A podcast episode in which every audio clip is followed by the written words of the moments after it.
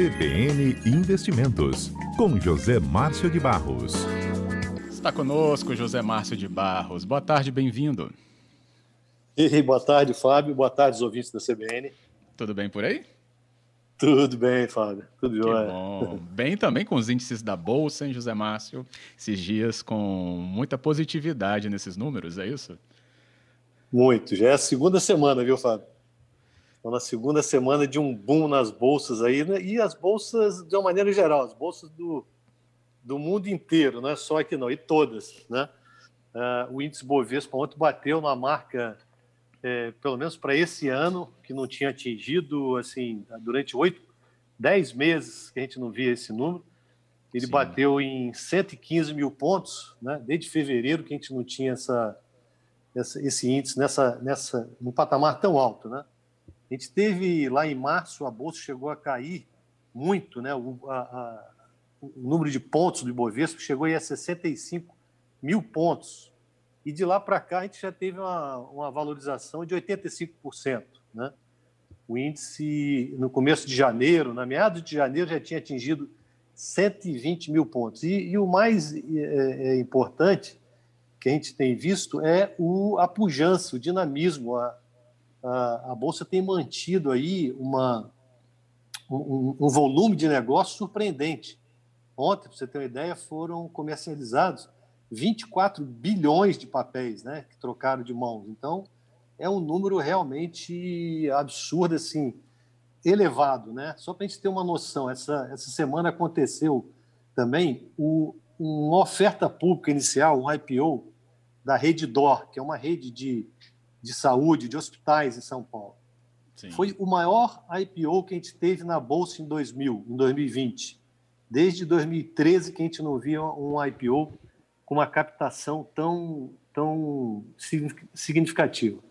A empresa captou ontem, Fábio, para a gente ter ideia, 11,4 bilhões é, de reais. Né? Ela já, já entrou no primeiro pregão, já estreou com ganhos de 11%, e, e, o valor de mercado da empresa agora é de 112 bilhões de reais. Quer dizer, ela já ficou, com essa cotação aí, já ficou entre as 10 maiores é, empresas do Brasil. Quer dizer, ainda à frente do Banco do Brasil, que era a décima empresa, dessa, o Banco do Brasil agora passou a ser a décima primeira.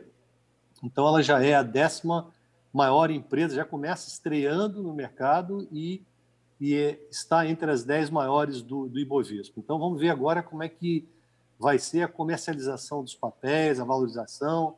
Ela prometeu usar aí é, mais da metade desses 11 bilhões para construir novos hospitais, crescer organicamente, ou seja, comprando outros players do mercado. Então, esse é um dinheiro que veio em boa hora e vai movimentar, ajudar a movimentar a economia.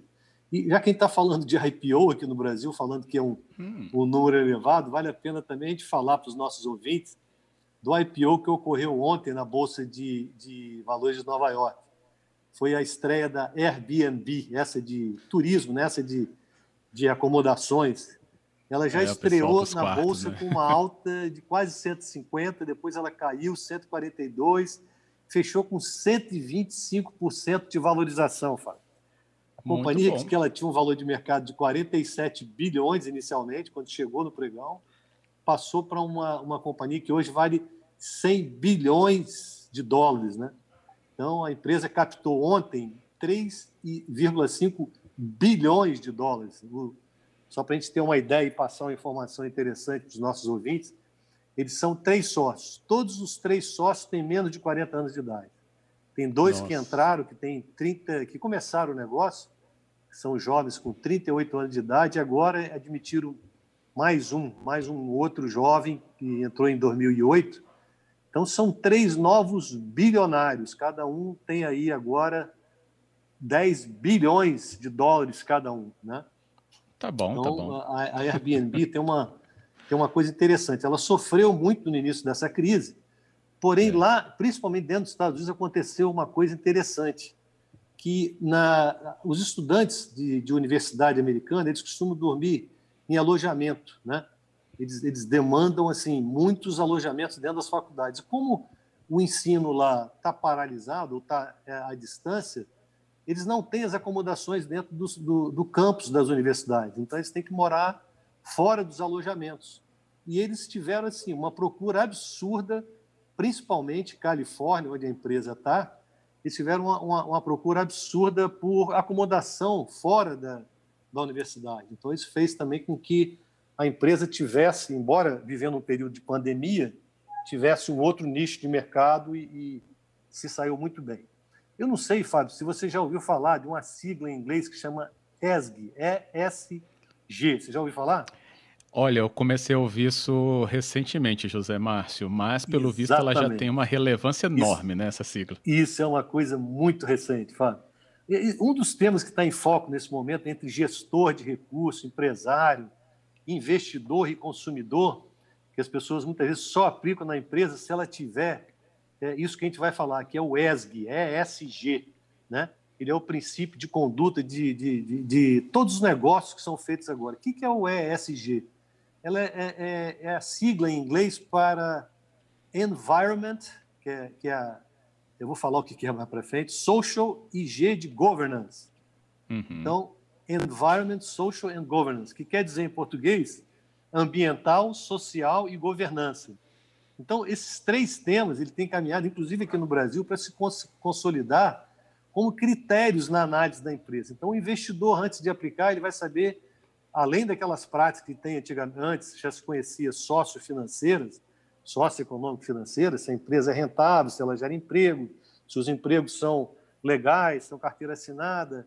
Então, agora, as, as, os investidores, gestores, todo mundo está preocupado se a empresa não polui se ela é uma empresa que emprega uh, trabalhadores de maneira normal, ela não faz, uh, ela não escraviza o funcionário, se ela preza pelas boas práticas de governança, se ela tem boa, boa conduta. Então, isso tudo tem guiado os investidores, gestores, empresários, consumidores, todo mundo para que só aplique nas empresas que tenham aí boas práticas de ESG, né? de, de governance social and environmental, que eles chamam de que são preocupadas com o meio ambiente.